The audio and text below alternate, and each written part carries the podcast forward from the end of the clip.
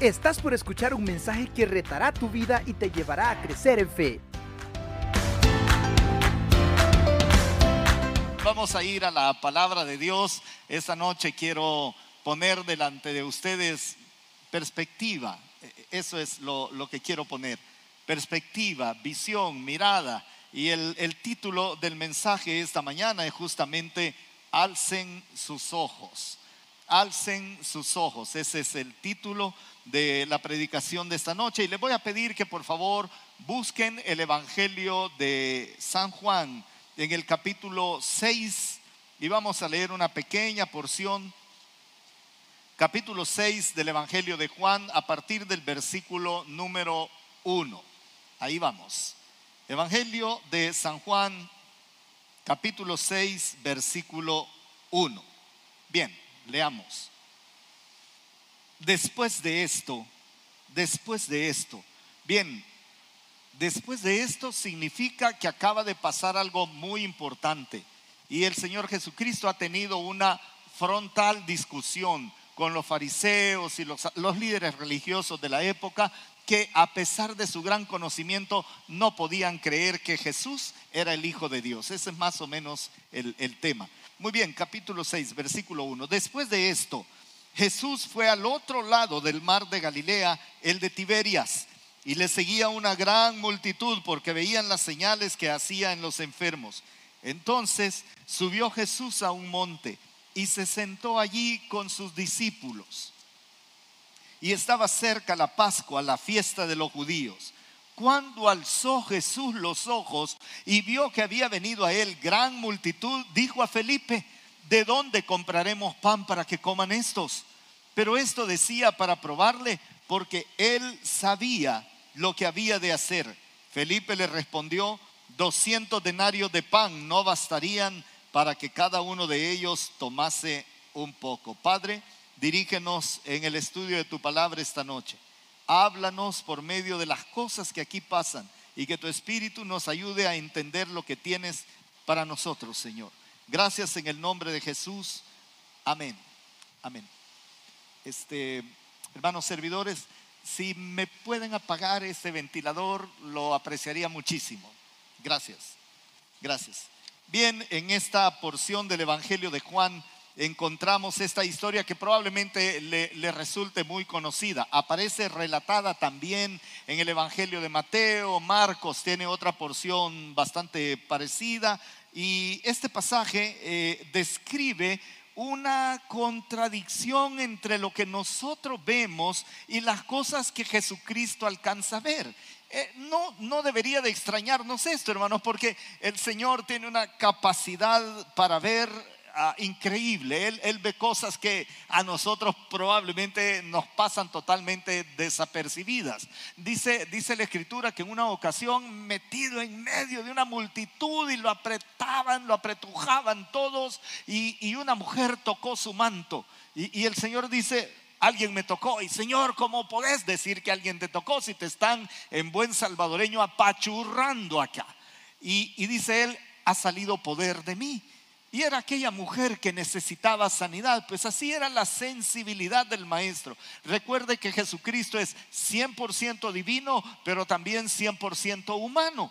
Y, él tiene esa ah, capacidad hoy en día en las empresas y en los consorcios grandes y no tan grandes también. Una de las cosas que más aprecian los que van a contratar es que el nuevo personal o la persona que están buscando para la plaza tenga panorama, que tenga perspectiva, que vea más allá de lo que está delante de sus ojos nada más.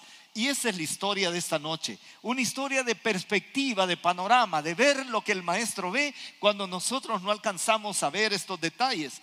Es, el mismo momento histórico para todos y yo le aseguro que el Señor, más cada uno de sus discípulos, ah, tiene un panorama totalmente distinto. Es como esta noche. Si en este momento yo hago un alto así, digo, pare, en este momento, ¿en qué está enfocado usted? ¿Qué le está llamando la atención? Probablemente alguien dice, no, yo estoy enfocado ahí en el púlpito donde está el hombre hablando, ah, pero también estoy viendo que hoy tiene el teléfono bien cerca, no sé si va a salir muy grande la cara del pastor o hey, las luces, ¿verdad? No han quitado los arreglos de Navidad. Y probablemente aquí todos tengamos un panorama diferente, mismo momento histórico. Cuando, cuando alguien se levanta en una nave, una sesión, en un templo, en un teatro, lo que usted quiera, y de alguien se levanta y comienza a ir por el pasillo, el 80% de los que están allí van a desviar la mirada para allá la van a desviar porque en el momento su panorama cambió, su perspectiva cambió y dejó de fijarse en lo que estaba sucediendo aquí. Es como que usted tuviera el teléfono encendido y lo estuviera viendo en este momento. El panorama que tendría de la realidad sería muy diferente de lo que tienen los demás, aunque estemos viviendo el mismo momento histórico y estemos delante de las mismas cosas que todos los demás. Tener un año nuevo es más o menos eso lo vamos a enfrentar. Y, depende de cómo terminamos el anterior, depende de cómo vemos las cosas, depende de hasta dónde nos alcanza la mirada, depende de cómo nos dejó este año, porque probablemente el año nos dejó con la mirada para abajo, lleno de preocupación y de desencanto y de desánimo, posiblemente nos, nos cueste ver un poco más allá.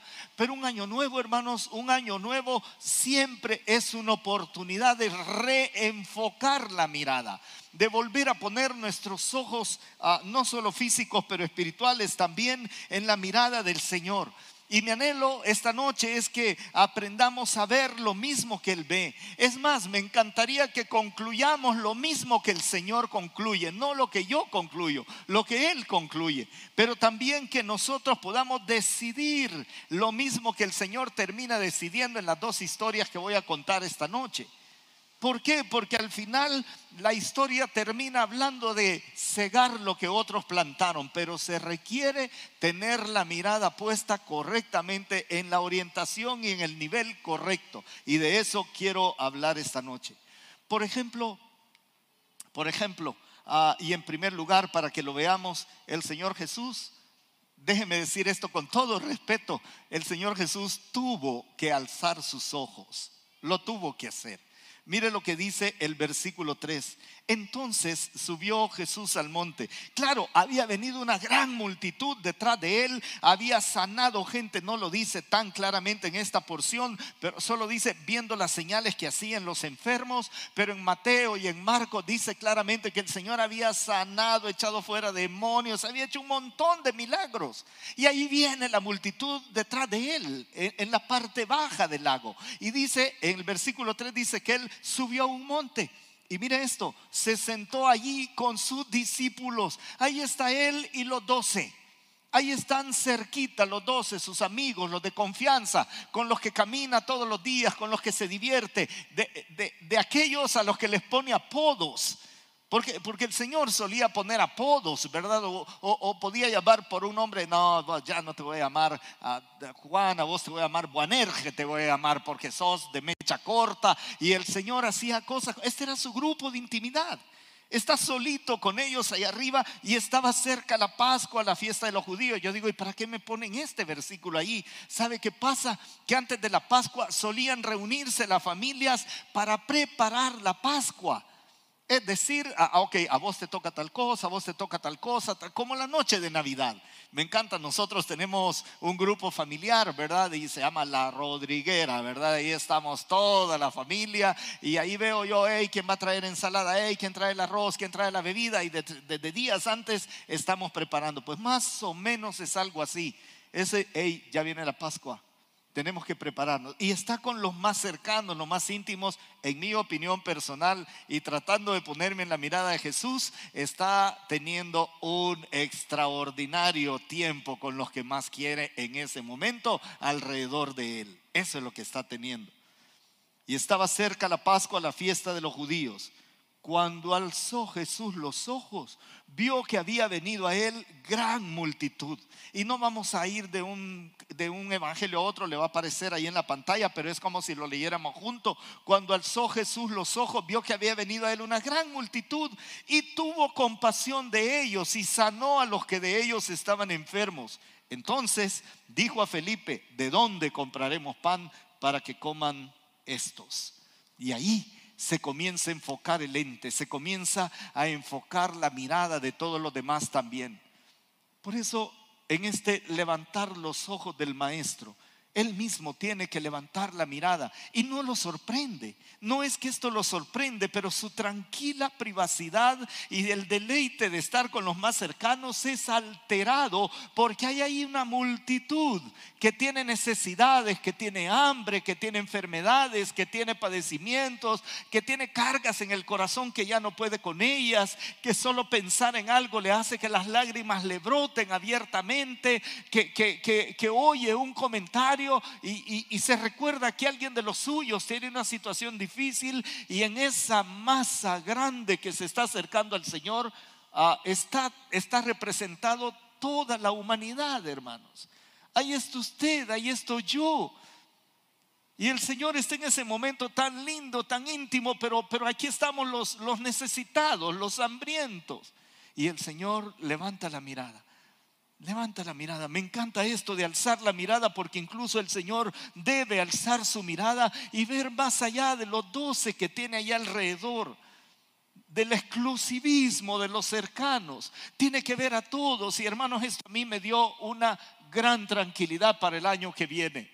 El Señor ya levantó su mirada antes que yo y antes que usted y antes que el mundo y los grandes gobernantes del mundo. El Señor ya levantó su mirada a él no lo sorprende absolutamente nada. Es como, como que esté esperando que suceda el momento.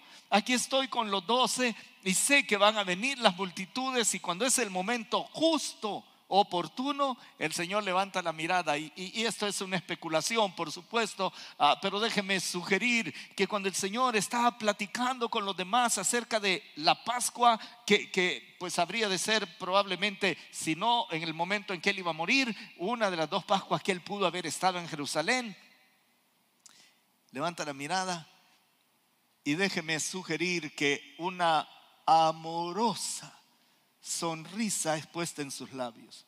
Aquí está la razón de mi visita a este planeta. Aquí está el motivo por el cual yo estoy aquí y levanta la mirada y no ve problemas, no ve dificultades, no ve, ay, aquí viene esta gente otra vez. No, es la razón de estar él allí en ese momento. Y dice, ah, qué bueno, ¿quiénes vienen acá? Ah, pues los que lloran, los que tienen necesidad, ah, los que tal cosa, los que están enfermos, los que en otra ocasión el Evangelio de Mateo, él les dice, vengan a mí los que están trabajados y cargados, que yo lo voy a hacer descansar. De tal manera que el maestro le levanta su mirada, no sorprendido, así como que, ah, y este montón de gente, ¿de dónde salió? No, es que lindo.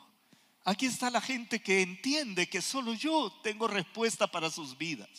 Así que el maestro debe levantar su mirada y hermanos, esto a mí me da una gran tranquilidad porque él tiene su mirada levantada sobre su corazón, su corazón, mi vida, tu vida, la tuya también en particular, no importa en qué parte del mundo vivís, el Señor tiene la mirada puesta y no la tiene como, ah, aquí viene el, cansa, el cansador Germán, aquí viene el que me saca de onda frecuentemente, algo debe querer, algo me va a pedir. El Señor levanta su mirada y dice, Bien, esta es la cosa.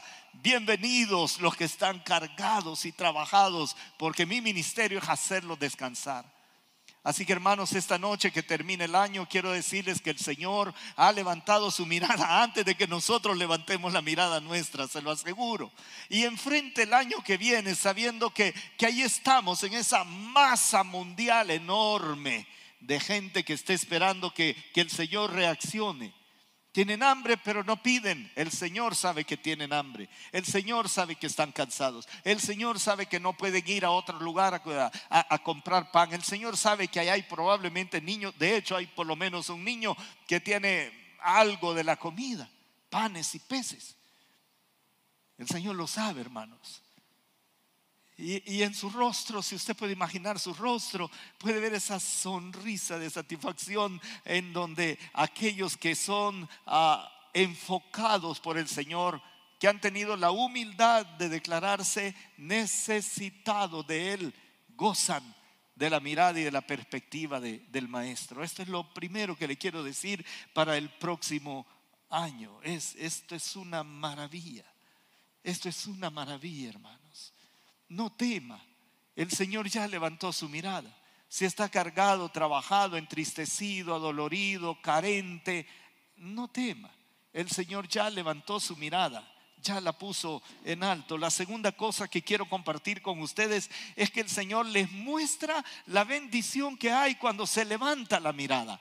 Porque esto era el maestro, era el que, el que estaba agachado conversando y levanta la mirada. Pero ahora vamos a leer otra parte de la historia, vamos a ir adelante en la historia. Y usted se va a dar cuenta cómo levantó la mirada, ver, vieron, entonces vieron. Esto lo va a encontrar si usted lee detenidamente el capítulo 6. Parece ser que es el capítulo para ver, para levantar la mirada, para, para, para ver más allá. Y en, y en este mismo capítulo que es como un adelanto en la historia, en el versículo 16, para que no lo pierda, dice, cuando ya anochecía, ya le dieron de comer, ya, ya le dio de comer a cinco mil hombres, sin contar mujeres y niños, recogieron 12 cestas de comida a que sobró, etcétera, todo el milagro que, que, la mayoría de nosotros conocemos. Pero luego ellos eh, se van para el otro lado y tienen que abordar una barca, pero ya era de noche. Cuando ya anochecía, sus discípulos bajaron al lago y subieron a una barca y comenzaron a cruzar el agua en dirección a Capernaum. Para entonces ya había oscurecido y Jesús no se les había unido. Y se levantaba en el mar con un gran se levantaba el mar con un gran viento que soplaba. Habían habrían remado unos cinco o seis kilómetros cuando vieron que Jesús se acercaba a la barca, caminando sobre el arca, y se asustaron. Y los discípulos viéndole andar sobre el mar se turbaron diciendo, un fantasma. Y dieron voces de miedo. Pero él les dijo, no tengan miedo, que yo soy. Así que se dispusieron a recibirlo a bordo y enseguida la barca llegó a la orilla donde se dirigían. Me encanta esto. Porque ahora ya no tiene que ver con la mirada del maestro, ahora tiene que ver con la mirada suya, la mía, en medio de una tormenta navegando, ah, llevado de aquí para allá por el viento. Ahora se trata de lo que yo puedo ver. Y lo que ellos veían era el mar embravecido, lo que ellos veían era pues oscuridad, ausencia total de luz, olas agitadas sobre sus ojos, el agua casi que cegándolos porque el agua golpea sobre el casco de la lancha o de la barca, no pueden ver el futuro. Porque el futuro está comprometido, está complejamente ah, confundido, no se sabe ni para dónde pueden ir, no pueden arriar la vela porque sería peor, no pueden conducir con el timón porque las olas lo llevan para donde el viento y las olas quieren. Como nuestra vida, queridos. Y a veces intentamos levantar la mirada y lo que vemos es pura oscuridad.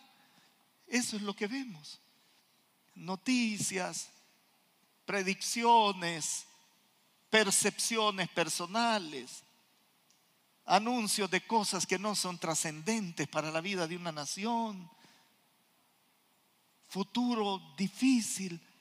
Vemos a nuestros pequeños niños, y no estoy pensando en 2025, 2030, estoy pensando en 2035. Ya ni voy a vivir, quizá para entonces. A ver, Sí, difícilmente viva para entonces. No, sí, voy a estar vivo, creo yo. Quiero estar vivo más bien. Quiero estar vivo. Quiero oficiar la boda de mis nietos, ¿verdad? pobrecitos, los vamos a tener que casar bien jóvenes, pero, pero cuando veo el futuro para ellos, mm, oscuridad, tinieblas, tormentas, confusión, caos.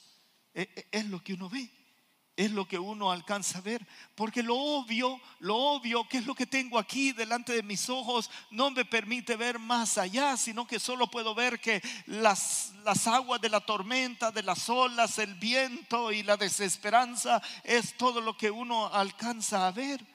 Pero el maestro les dice y les enseña a, a alzar la mirada. Traté de entender qué significa esto de alzar la mirada y comencé a buscar no de diccionario, sino de ¿Cómo entender esto de alzar la mirada? Porque aparece en poemas, en canciones, aparece por todos lados. Y descubrí un enfoque de, de, un pensador judío que lo pone de esta manera, es enfocar, es ajustar a lograr, hasta lograr nitidez visual. Me encantó lo de ajustar. Como cuando estamos en un lugar oscuro y, entramos de repente y no vemos nada y, hasta apretamos nuestros párpados para tratar de enfocar y de repente aún en lo muy, muy, muy oscuro comenzamos a, a enfocar, los ojos son una maravilla de Dios hasta que parece que todo se alinea y yo comienzo a ver algo. Y esto es exactamente lo que sucede aquí. En medio de toda la tormenta, adivinen quién viene. Viene el Maestro sobre las aguas. Viene el Señor Jesucristo caminando, venciendo, ojo, venciendo todas las leyes de la física, venciendo todas las expectativas que puede haber, porque eres el rey de los imposibles, porque lo que nadie puede hacer y que Pedro intentó hacer, caminar sobre las aguas en otra ocasión, es imposible para nosotros, pero él sí lo puede hacer. Y se comienza a percibir una imagen lejana, difusa, surreal, si usted quiere, pero que sabe en su corazón que es el Señor. No sé a usted, pero me ha pasado a mí que veo tan de lejos y tan borrosa la imagen participativa de Jesucristo en mi vida, como si el Señor no tuviera la intención o la cercanía o el poder. Ah, más pienso en la cercanía como para poderme tender la mano y sacarme de algo, pero cuando ajusto la mirada, me comienzo a, a dar cuenta que es el Señor, el Señor Todopoderoso que está venciendo todo lo que yo no puedo vencer. Pero para poderlo ver tenían que alzar la mirada. Probablemente para este momento algunos están agachando, agachados, sacando agua del bote. Otros están tratando de controlar el timón de la nave. Otros están medio viendo de no ir a chocar con unas piedras o no sé, cabalgando las olas, si se pudiera decir de esa manera. Pero eso no permite ver más adelante. Hermanos amados, yo anhelo que en medio de cualquier circunstancia todos nosotros podamos enfocar bien la imagen, la idea, la realidad de Jesucristo caminando hacia nosotros diciendo, no teman. Eso es lo que el Señor dice. Y esa es la bendición de enfocar la mirada. No teman. Y la otra frase, soy yo. Soy yo. Nadie más.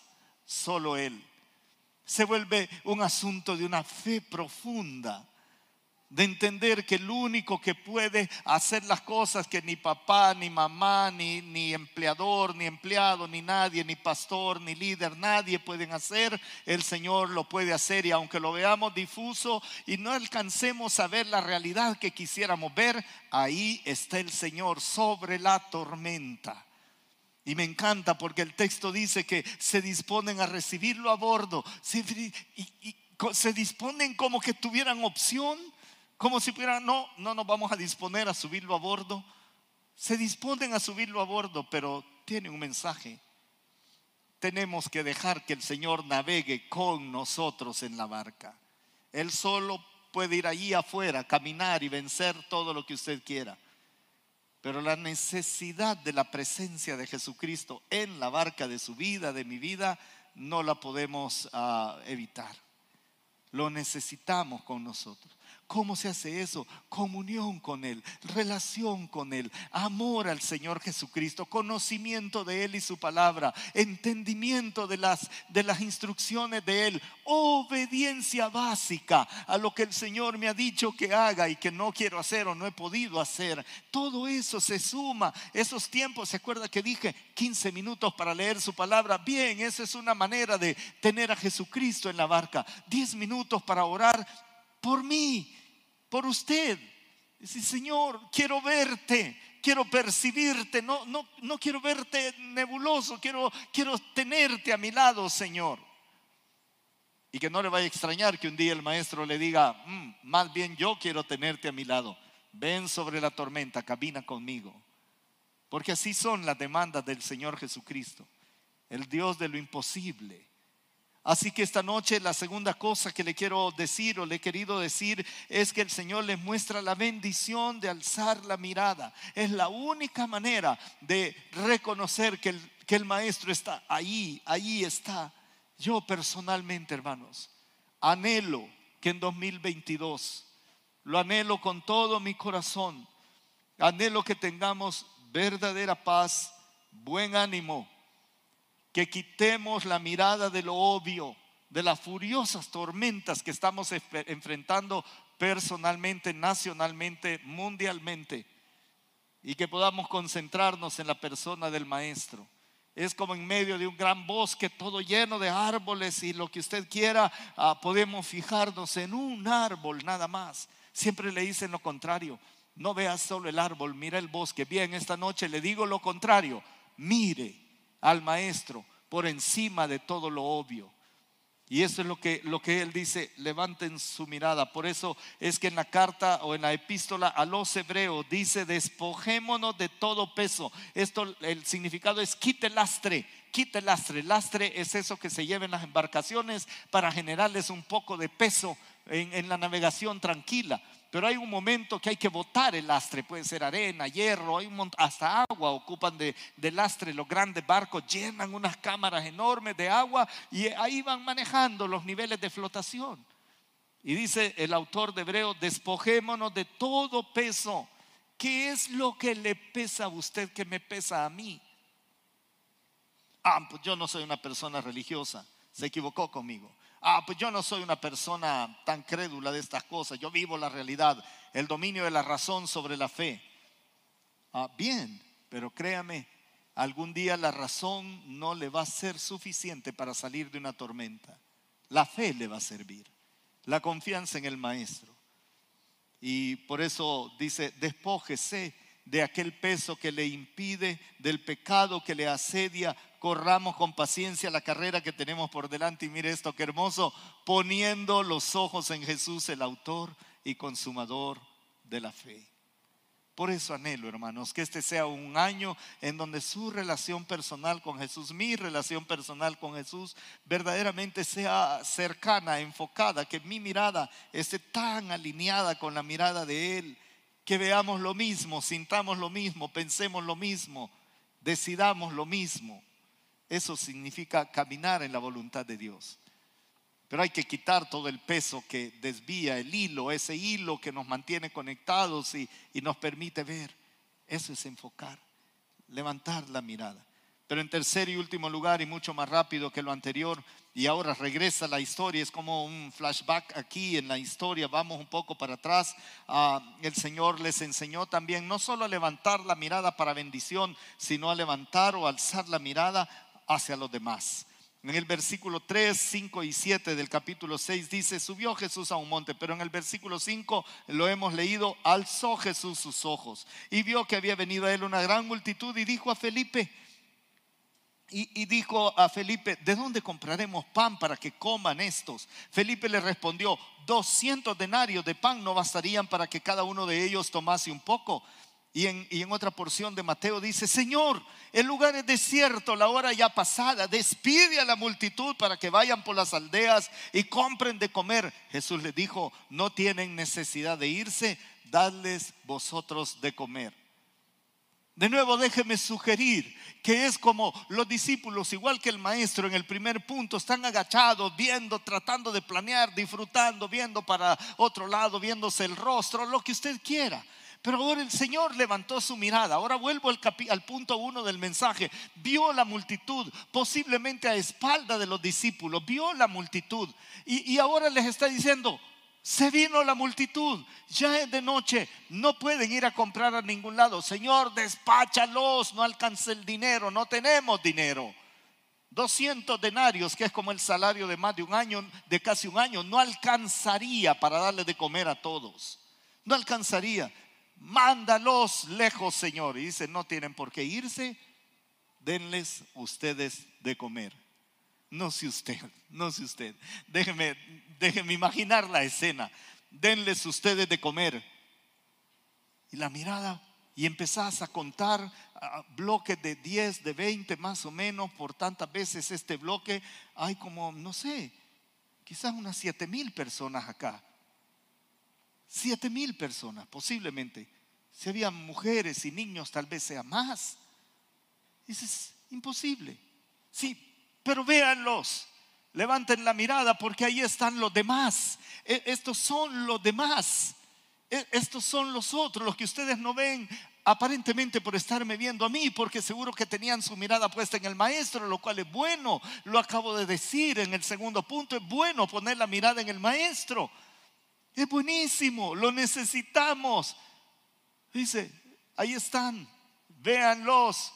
Porque si no, ¿cómo se dan cuenta que son demasiados? Se dan cuenta que son demasiados, que no alcanza el dinero, que, que no hay lugar cerca. En ese momento vieron todo el panorama del maestro, hermanos. Son demasiados, no hay comida, está cerrado, estamos lejos, es de noche. Al fin pudieron ver lo que, lo que ve el Señor con este mundo, lo que ve el Señor. Y ellos comenzaron a tener ese concepto de lo demás. Porque hasta ese momento está Jesús y los dos en el monte, lindísimo, allí en la privacidad y la intimidad con Cristo, lindo, experiencia que debemos tener frecuentemente con el Maestro. Pero ahora dice, hey, ahí están los demás. Esto, en mi opinión, fue un fuerte golpe a la comodidad y a ese egocentrismo religioso que, nos hace pensar que esta es la realidad del cristianismo. Levantemos los ojos, hermano, porque eso no es la realidad del cristianismo. La realidad del cristianismo está ahí donde están los demás, las mayorías que están necesitados, hambrientos, como mayoría fuimos nosotros en algún momento y vinimos al Señor que tenía sus ojos levantados sobre nosotros. Dice, véanlos, vean la realidad. Y no sé qué vieron. Rostros macilentos, hambrientos, desesperación, uh, preocupación por la noche que venía, uh, lo que sea, lo que sea. Y al fin en la vida pudieron ver que la vida es mucho más que ellos y sus planes, que ellos y sus expectativas, que ellos y sus propias necesidades espirituales, que ellos y sus necesidades físicas o del alma, que la vida en Cristo trasciende lo que soy yo personalmente, porque tengo que levantar la mirada y ver a los demás que están allí. El cristianismo postmoderno se ha vuelto egocéntrico. Colegas pastores se han vuelto egocéntricos, materialistas, ansiosos por el dinero, por lo que ustedes quieran. Y hace mucho tiempo que amplios sectores del cristianismo mundial en general, estoy hablando evangélico, católico, todo lo que usted quiera, dejaron de ver a los demás. Y por eso es que cuando algunos intentamos ver a los demás, se nota, se nota definitivamente, se nota. ¿Y sabe qué va a pasar? Que el mundo no va a estar de acuerdo porque al mundo en términos generales no le importan los demás. Pero el Señor dice, levanten la mirada, miren la realidad. Esa es la realidad. La realidad no solo es lo que yo siento cuando estoy a solas en mi casa, en angustia. Eso es parte de la realidad. Pero hay algo más que el Señor me pide levantar la mirada y ver más allá. Si me está escuchando a través de una... Producción o, o de una transmisión. Hay más, queridos. Este mundo es más que usted y su seguridad, usted y su encierro. Usted. Este mundo es más que eso. Va a poder sobrevivir al COVID, va a poder sobrevivir a la violencia, al secuestro, al asesinato, a lo que quiera.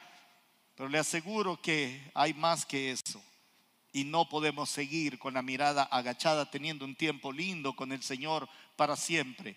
Como cuando Pedro le dijo, hagamos tiendas, Señor, para que pasemos aquí, construyamos una casa, para que nos quedemos contigo en tu gloria, con Elías y con Moisés. Dice, no sabes lo que decís, Pedro. Dice, bajemos otra vez a los demás. Porque ahí están los demás. Ahí están.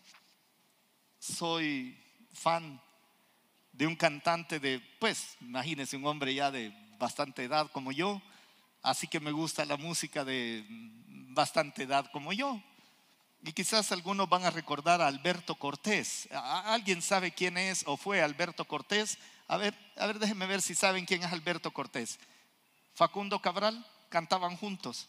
Asesinaron a Facundo Cabral en Guatemala y Cortés murió hace pocos años, hace dos años, uh, falleció. Para mí, canta, cantautor de los favoritos. Se ha oído Mi árbol y yo, etc. Él tiene una, una canción que es un poema al egoísmo contra el egoísmo se llama Los demás. Ojalá usted ah, la pueda buscar, busquen su Spotify ahí, ¿verdad? Y busquen Los demás, Alberto Cortés, y óigala y siéntala. Pero una frase que, que, él, que él ah, un verso, varios versos que él escribe en esta canción, dice, vivimos a solas sin pensar en los demás. Apagamos la luz que por amor a los demás encendió en una cruz el que murió por los demás. Caminamos siempre a oscuras sin pensar en los demás y olvidamos que somos los demás de los demás.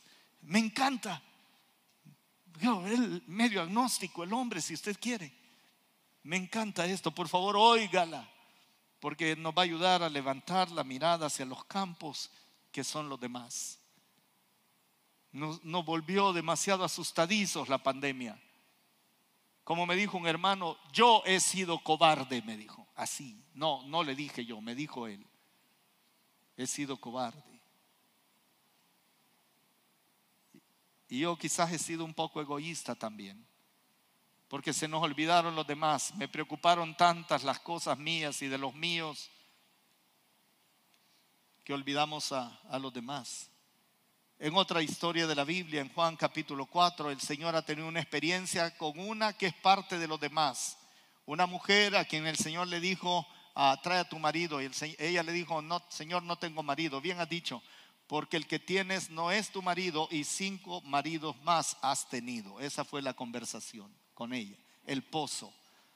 Y regresan los discípulos, ¿verdad? Y él los recibe con esta frase, ¿no decís vosotros, aún faltan cuatro meses para que llegue la ciega? He aquí os digo, alzad vuestros ojos, mirad los campos, porque ya están blancos para la ciega. Ni siquiera somos los que sembramos ni siquiera somos los que cuidamos la plantación, recogemos el fruto. Pero si no levantamos la mirada, nunca vamos a saber. Le cuento una ilustración. Tenemos un aguacate, usted conoce mi, famoso aguacate de la casa pastoral, ¿verdad? Ese aguacate nunca da aguacates, nunca dio. Y llegó el jardinero y le dije, bueno, a Pedro, hoy sí le vamos a dar con todo al aguacate córtelo, vuélele todas las ramas que tiene y vamos a dejar solo donde hay un gancho porque ahí hay unas macetas, se, se quedó para aportar macetas nada más el aguacate. Y le dije, córtele todas las ramas. Y ese día yo llegué a casa hasta como las 5 de la tarde más o menos y vi que el aguacate estaba, no lo habían tocado. Pedro no lo cortó. Y le digo, Pedro, ¿qué pasó con el aguacate? Y me, dije, me dice, hermano, cuando le iba a dar a las ramas, vi que tenía brotes, que estaba floreciendo el aguacate y no tuve valor de cortarlo. Y dijo que Pedro, vamos a esperar a ver si se pegan los aguacates, ¿verdad? A ver si se dan. Pero al estar estudiando esto, en la sencillez de Pedro, Pedro trabaja para nosotros acá en la iglesia, es un hombre con una sensibilidad muy, muy hermosa levantó los ojos y vio que había un fruto en ciernes y no lo quiso cortar, porque existía la posibilidad de que ese fruto se diera. No nos damos cuenta de que los campos están listos porque no levantamos los ojos. Estamos tan embelesados con los detalles de nuestra vida mi plan, mi proyecto, mi seguridad, mis carencias, mi necesidad, que hace muchos años dejamos de levantar la mirada. Yo le propongo que para el próximo año levantemos la, mirada, hermanos, que la levantemos desde nuestro muy, muy limitado y personalista enfoque de la vida. Hay más de lo que usted y yo estamos viendo hay más cosas que tenemos que enfocar a través de ente de nuestro Señor Jesucristo. Ampliemos el panorama, hermanos. Veamos más lejos y ajustemos la imagen, pero levantemos la mirada. No podemos permanecer agachados, viendo solo para nuestros problemas, miserias, temores e inquietudes. Hay mucho más que eso. Y tenemos que aprender. En 2022, esta noche, yo le pido en el nombre de Jesús, levante la mirada, por favor, porque hay más en la vida. Hay más, hay una cosecha que recoger. Hay que enfocar los grandes propósitos de Dios para la vida. ¿Sabe qué? Su carrera, mi carrera, mi, carrera quedó colgada hace 25 años. Se, se terminó la ingeniería civil por un tiempo. Algún día quizá tenga que recurrir otra vez a ese conocimiento que ya casi es nulo. Pero hay que levantar la mirada, hay más. Hay más que mi ego, hay más que mi propio pensamiento. Y Jesús difuso por allá la imagen religiosa del, Jesús de mis abuelos y de mis padres y de la iglesia. No, su Jesús en su barca, la mirada en Él y la mirada ya viendo que hay una cosecha preparada. Enfoquemos en esos mayores propósitos de Dios, porque sabe que hagamos lo que hagamos en la tierra, si no fue hecho para la gloria de Dios, aquí se queda. Y por eso el maestro decía, haga tesoros que nadie le va a poder quitar, tesoros celestiales. Si tuviera que hacer un balance de la cuenta celestial personal, cada uno de nosotros habría que ver cuánto tenemos depositado en esa imagen financiera del banco de Dios. No para ganar el favor de Dios, sino porque estamos agradecidos con el favor de Dios. Tenemos que levantar la mirada, hay mucho, mucho más en la vida. Y comprometamos nuestra vida con aquel que puso su mirada en todos los demás. Hermanos amados, que el Señor nos dé un nuevo año lleno de su gloria, lleno de su presencia, pero lleno también de su amplitud de mirada, levantado totalmente. Desde mi corazón, el de mi familia, de los ancianos, Pastor Ricardo, de todos los que laboramos acá en esta congregación, de verdad hermanos, les deseamos un año maravilloso pero lo que más anhela su servidor es que muchos de nosotros, si no todos, ojalá que todos podamos levantar la mirada de ahí donde la pusimos un día y no la quisimos volver a levantar y veamos al Maestro, al Señor Jesucristo, no la imagen humana o el templo humano, Jesús y los demás, y los demás. Así que así era el título del mensaje esta noche, alcemos la mirada. Feliz año nuevo, hermanos queridos. Les amamos con todo nuestro corazón. Y desde aquí un gran abrazo para cada uno de ustedes. Padre Santo, muchas gracias por tu palabra. Muchas gracias, Señor, por, por la bendición de poder verte, verte y que somos vistos por ti. Pero danos esta noche la convicción de ver más allá, Señor. De ver muchísimo más allá, que son tus propósitos, tus planes, tus metas tu siembra, tu campo preparado para recoger ya, Señor. Bendigo esta congregación en el nombre de Jesús. Te ruego que a todos nos guardes con, con tu poder, con tus brazos, Señor. Que acampemos bajo tus alas y que podamos caminar bajo tu sombra en el día y con tu luz en la noche que nos toque caminar. Que seamos, Señor, aquellas personas que junto contigo levantamos la mirada para ver lo que tú ves, Señor. Gracias, Señor. En el nombre de nuestro Señor Jesucristo. Amén. Amén. Si usted está presente esta noche o está allí siguiendo esta transmisión, quizá esta noche le, le ha correspondido levantar su mirada hacia el Señor Jesucristo. Usted no tiene que ser miembro de una iglesia, ni mucho menos para tener de Él su amor, su perdón, porque Él en la cruz del Calvario murió por usted, por nosotros. Si hay alguien esta noche que dice, Germán, ahora he entendido lo que hizo Jesús, ahora he entendido lo que es ser cristiano, lo que significa tener al Maestro en mi barca y ver lo que Él ve. Es una manera de decir, esta noche me entrego a Jesús como mi Salvador personal, mi Señor. Si hubiera alguien esta noche, donde está, por favor, solo déjeme ver la mano. Yo voy a hacer una segunda oración. Si hubiera alguien esta noche que dice, yo me entrego a Jesús, no deje que comience el año sin ver a través de la mirada de Él. Habrá alguien esta noche que dice, yo me entrego a Cristo. Yo quiero ser discípulo de Jesús. Que Él perdone mis pecados, me dé la vida eterna y transforme mi vida para siempre. ¿Hay alguien acá en el templo? Posiblemente ahí. Si usted le dice al Señor simplemente, sálvame, Él va a conocer lo que hay en su corazón. Gracias Señor. Danos una noche extraordinaria y un año maravilloso para tu gloria. En el nombre de Jesús. Amén. ¿Estás listo para más? Acompáñanos presencialmente los miércoles a las 7 de la noche y domingos desde las 10 de la mañana. Somos Auditorio Cristiano.